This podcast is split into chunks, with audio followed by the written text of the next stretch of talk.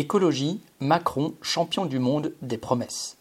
D'après la revue MIT Technology Review, la France serait le quatrième pays le plus écologique du monde. Ministres et députés de la majorité ont largement diffusé cette information sur tous les réseaux sociaux. Citation. C'est un classement qui rend hommage à tous les efforts qui ont été faits, en particulier dans cette mandature, fin de citation, a fanfaronné Wargon, la ministre déléguée au logement. Mais cette étude est dénoncée par de nombreuses associations écologiques, car elle a été financée par la banque américaine Morgan Stanley et valorise les pays riches qui polluent le plus.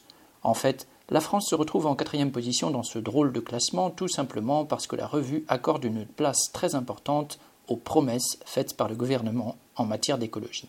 Là, il est classé deuxième. Vu son absence d'actes dans le domaine de l'environnement, le gouvernement a sans aucun doute été lui-même surpris par les résultats de cette revue. D'ailleurs, même cette dernière note sévèrement la France concernant ses réalisations, notamment sur la transition écologique et le développement des énergies renouvelables, où elle est à la 62e position sur 76. Pendant ce temps, dans la discussion de la loi climat à l'Assemblée nationale, le gouvernement français écarte, par exemple, toutes les mesures qui pourraient limiter le droit des industriels à faire de la publicité pour des produits polluants. Mais cette étude tombe à pic pour lui.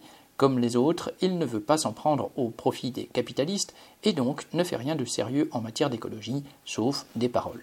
À elle.